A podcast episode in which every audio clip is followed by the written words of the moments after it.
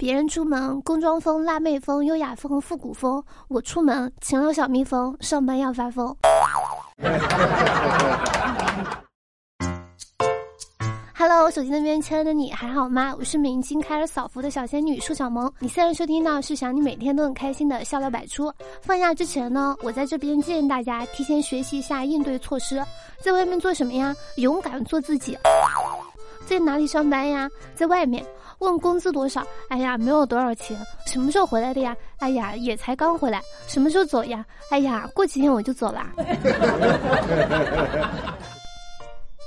如果说你确实没有朋友，那么你就去对喜欢的人表白，对方会提出和你当朋友的。在这儿呢，想跟大家说一件事情，那就是我有敬业福跟生肖福，想换周大福或者是周六福，有意呢可以滴滴我一下，实在不行，我觉得杨国福也是可以的。今天我刷微博呢，看说是前段时间重庆一个公司给员工加薪五十块钱，然后道歉说对不起大家，这微不足道的金额，公司已经尽了最大的努力了。公司负责人称，今年因为那个什么反复市场缩减、高温限电等因素，公司效益没有达到预期，导致今年加薪的金额比较少。公司感觉对不起员工，希望能够得到大家的理解。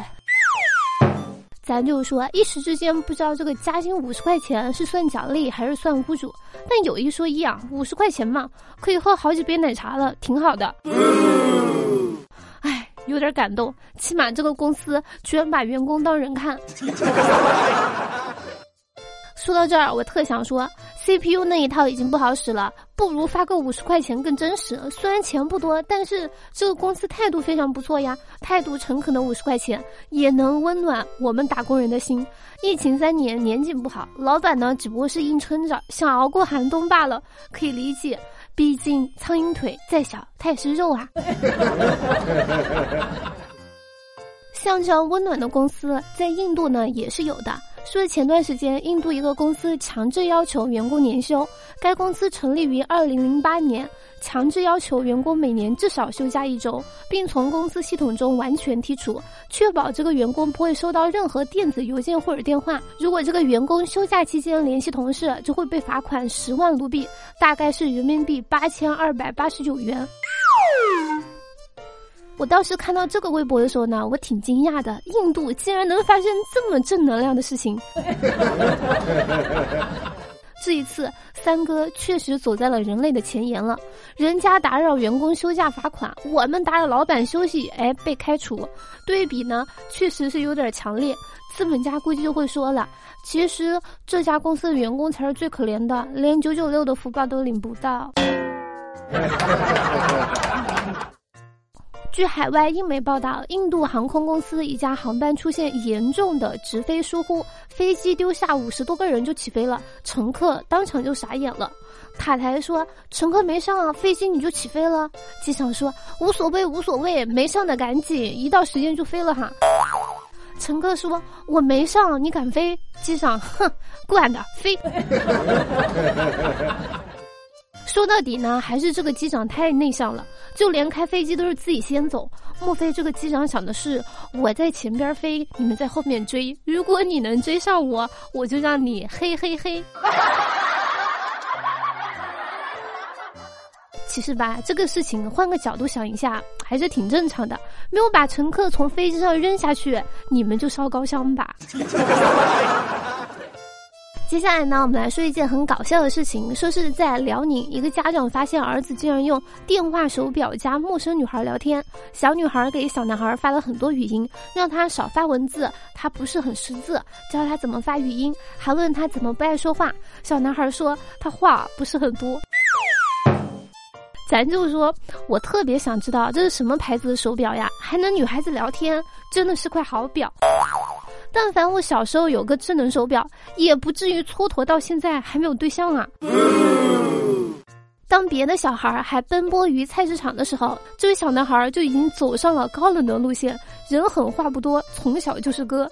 男孩想说：“哼，看我这高冷的样子，迷不死你。”不过这两个人，一个话不多，一个不识字儿，确实也算是天生的一对儿。最近呢，山东临沂的胡先生游玩的时候呢，偶遇了冰雹，便直接坐着滑下山了。网友就调侃说：“百公里一个电够用吗？”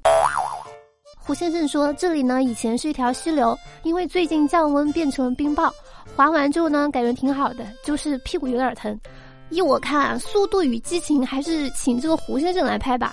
像他这种孤勇者，就只能送他一首《孤勇者》了。百公里不费油，只需要消耗一个屁股。上山不容易，下山一粗溜。有人愿意给我发个定位吗？我过去卖裤子和垫子。毕竟像我这样的热心小美女，最喜欢雪中送炭了。顺便赚点小钱。不过胡先生的尾椎骨呢是真的惨，尾椎骨很小，说：“你他喵的有考虑过我吗？”胡先生说：“哎呀，当然考虑过啦。如果趴下来滑，屁股可能就不疼了。但是牙齿驳回了我这个想法，还告诉我这样下来对身体内的结石是有好处的。”记得我上初中的时候呢，有一次我同学闯祸了，老师叫家长。第二天，我同学带着一个流着鼻涕、咬着棒棒糖的小屁孩出现在老师面前，说：“老师啊，这是我叔。”回头在小屁孩的后脑勺拍了一下，说：“叔啊，快叫老师好，就知道吃。”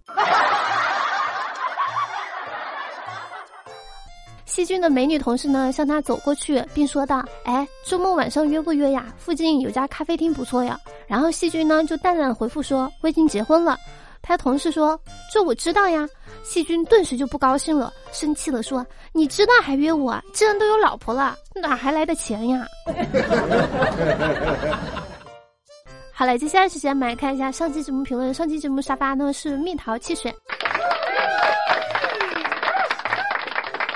那么，谢谢小程序不行帮节目辛苦的盖楼。以上呢就本期笑料百出的全部内容，感谢你能从头听到尾。